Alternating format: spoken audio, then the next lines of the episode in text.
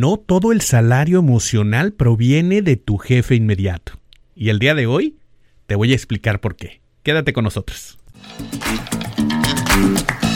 Estás escuchando Emotional Paycheck con el doctor Jaime Leal, un podcast dirigido a líderes de equipo y profesionales de la gestión de talento. Retén talento en la empresa. Incrementa la productividad y las ventas un espacio para incrementar el pago emocional de tus colaboradores. ¿Listo? ¡Comenzamos! Amigos, bienvenidos al episodio número 74 de este tu podcast del salario emocional. Eh, soy tu amigo el doctor Jaime Leal, directamente desde Niagara Falls, Ontario, Canadá. Y desde aquí, pues bueno, estoy compartiendo contigo información de interés para generar espacios de bienestar y mayor salario emocional. El día de hoy quiero tocar un tema que es por demás relevante, porque últimamente se habla mucho sobre el rol que tiene el jefe inmediato en el salario emocional, que por supuesto es bastante grande, pero no es el único. Y el día de hoy vamos a explicar por qué. El título de este podcast lo define, dice, no todo el salario emocional proviene del jefe inmediato. Pues bien, si la relación con tu jefe es mala, tu salario emocional también lo es. Es una frase que escuchamos con frecuencia, incluso yo la pongo en mi libro, el libro del método del salario emocional que puedes encontrar en Amazon. Por ahí yo lo, lo menciono en una de, los, de las secciones del libro. Y en primera instancia podríamos decir que sí, es así. Cuando tu relación con tu jefe inmediato es mala, regularmente la calidad del clima laboral y el trabajo en tu microclima organizacional, pues le sigue. De acuerdo a investigaciones de la reconocida empresa encuestadora Gallup, en el 2010 se hace una encuesta, fíjate, hace ya 11 años, y se encuentra que 5 de cada 10 renuncias voluntarias, es decir, personas que renuncian voluntariamente a su empleo, no a los que despediste, sino a aquellos que se fueron por su propia cuenta, se van por una mala relación con el jefe inmediato. Es decir, ellos deciden irse porque hay una mala relación con el jefe inmediato. Son personas que estaban dando el resultado en la empresa, no se pensaba en despedirlos, probablemente eh, buenos elementos con buen talento para compartir en la organización, sin embargo, se, se van porque no tienen una buena relación con el jefe inmediato. Se vuelve a hacer la misma encuesta en 2016, seis años después. ¿Y sabes qué sucede? Pues que en lugar de cinco de cada diez renuncias, son siete de cada diez renuncias. Es decir, que el número va en aumento. Las personas cada día están buscando espacios con mejores líderes, mejores ambientes laborales, mejores relaciones interpersonales, espacios donde puedan tener un bienestar y no solamente dinero. Este hallazgo eh, es sumamente importante y ha generado una tendencia a pensar que todo el salario emocional viene del jefe inmediato. Bueno, pues como lo comento en mi libro, Sí, una gran parte depende de la relación que tengas con el jefe inmediato y precisamente el libro está dedicado a generar líderes con mayor sensibilidad acerca del salario emocional. Sin embargo, existen otros medios de pago del salario emocional. Ese es bien importante. En el libro yo menciono cinco medios de pago, pero aquí voy a hablar específicamente solamente de un par de ellos. Por ejemplo, ¿Has conocido tú alguna persona que tiene una mala relación con su jefe inmediato, pero que tiene una buena relación con sus compañeros de trabajo? Que es tan bueno el ambiente laboral con los compañeros cuando el jefe no está, que simplemente puede tolerar a ese mal jefe. ¿Conoces a alguien así? ¿Te ha tocado trabajar en algún lugar, en algún momento en tu, en tu vida laboral, te ha tocado trabajar en un entorno así? Donde pues no estabas en una buena relación con tu jefe inmediato, tal vez te caía mal, no te daba la atención debida, te gritaba, tenías una mala relación con él o con ella, pero aún así con tus compañeros de trabajo tenías una tan buena relación que simplemente podías tolerar las cosas que sucedían cuando estaba tu jefe. Al final del día no estaba todo el día ahí, pues se iba rápidamente y tú seguías con una buena relación con tus compañeros de trabajo. Si tú conoces un escenario así, pues ese escenario nos deja en claro que también hay otras fuentes del salario emocional. Si absolutamente todo dependiera del jefe inmediato, pues por supuesto en ese, en ese escenario que acabamos de describir, pues la persona no duraría dos días. Sin embargo, cuando vemos que hay un buen entorno laboral, debido a que tienes una buena relación con tus compañeros de trabajo, entendemos que también los compañeros de trabajo te dan un salario emocional. Por supuesto que este pago emocional lateral, como le llamo en mi libro, el pago emocional lateral también puede afectar negativamente la calidad de la compensación emocional. Es decir, tener malos compañeros de trabajo también te puede arruinar tu salario emocional. Es más, incluso podría ser que tengas una buena relación con tu jefe inmediato, pero no tengas una buena relación con tus compañeros, tus colegas, a nivel lateral. Y eso también puede afectar tu salario emocional y por supuesto que también ha causado renuncias, ha causado que personas dejen el trabajo porque simplemente no pueden tolerar el entorno laboral en el que se encuentran a pesar de que con el líder se llevan bien. Ahora, ¿cómo puedo construir yo este buen salario emocional lateral? ¿Cómo puedo tener un buen salario emocional lateral? Bueno, aquí te van algunos consejos. Número uno, cooperar, no competir. Algo bien importante que debemos de considerar en el entorno laboral para generar un buen ambiente de trabajo es cooperar, no competir. Recuerda que la colaboración en el entorno laboral es fundamental y si tus compañeros te ven como un competidor, van a tomar actitudes de competidor. Así que es mejor cooperar y no competir. Importante tema. Número dos, respeto sobre todo.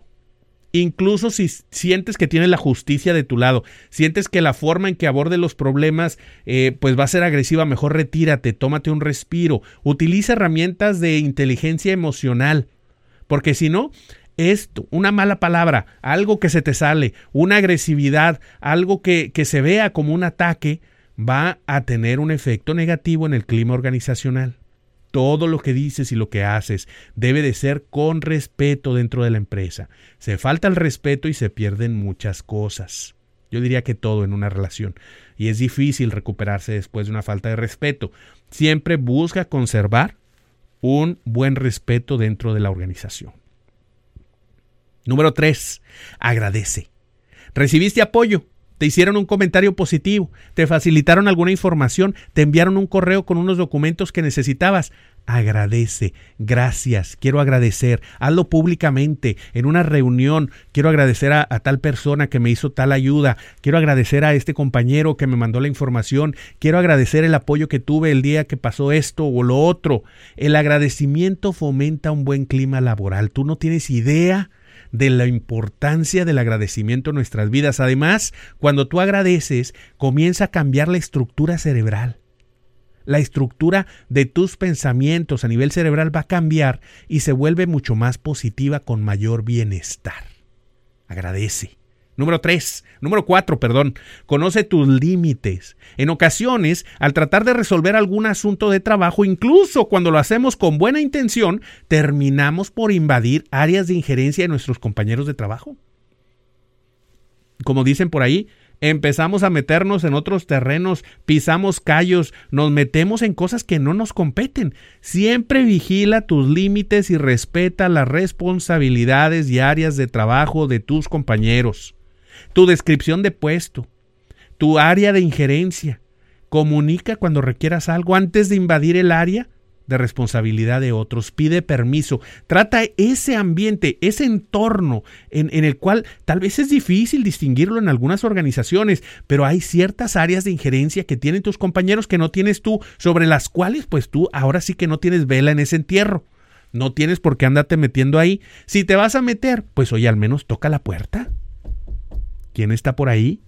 ¿Se puede entrar? Oye, pues eso es lo que hay que hacer, ¿verdad? Porque si no, lo que va a pasar es que vas a empezar a ser incómodo para tus compañeros. Conoce tus límites, porque si no los conoces y te metes en cosas que, que no son de tu injerencia, empiezas a invadir espacios, te van a ver como un competidor. Te van a ver como que no los respetas y entonces no va a haber agradecimiento. Conocer nuestros límites apoya las otras tres que te comenté. Entonces ya llevamos cuatro. Y número cinco y muy importante y se vincula con todas es cero chismes. La mejor forma de salir de un chisme es no entrar en él. De hecho, yo diría que es la única forma de salir de manera airosa de un chisme.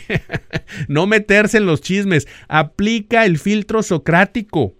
Mira, se dice fácil, pero a menudo nos veremos rodeados por conversaciones que comunican cosas que no están relacionadas al entorno laboral y que ni siquiera sabemos si son ciertas.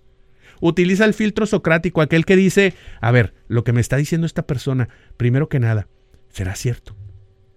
Número dos, ¿me es de utilidad?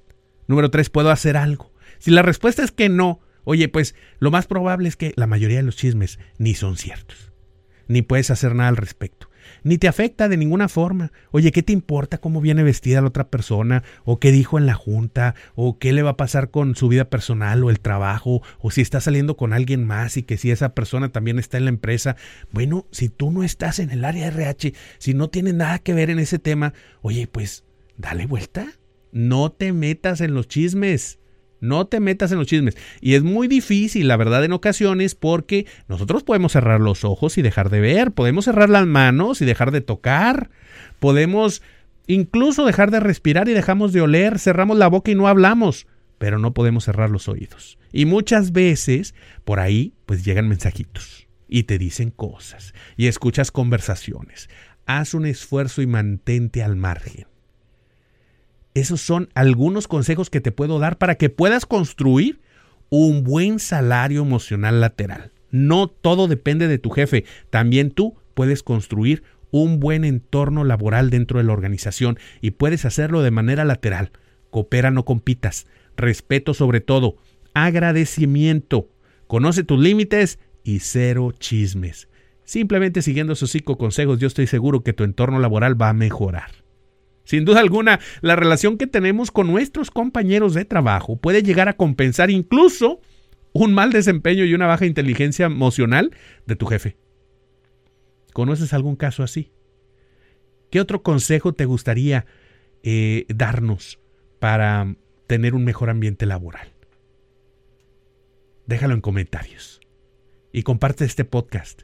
Cuéntale a otras personas que estamos buscando dar un incremento en el salario más importante el salario emocional. Y recuerda que ya está disponible el libro El método del salario emocional, más de 400 páginas llenas de aprendizajes, llenas de aprendizajes sobre cómo ideas prácticas, una metodología práctica para dar un incremento en el salario emocional. Me quedaba pensando un poquito porque no estoy seguro si son las 400 páginas o 390 y tantos, pero está muy cerca, muy cerca por ahí de las 400 páginas. Bueno, pues te dejo recordándote, como siempre, que puedes dar un aumento en el salario más importante, el salario emocional. Nos vemos en el próximo episodio.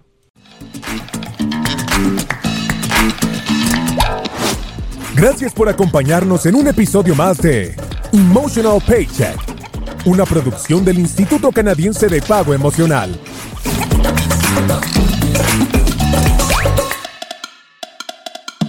Suscríbete, da clic en me gusta y compártelo en tus redes sociales. Emotional Paycheck Institute of Canada.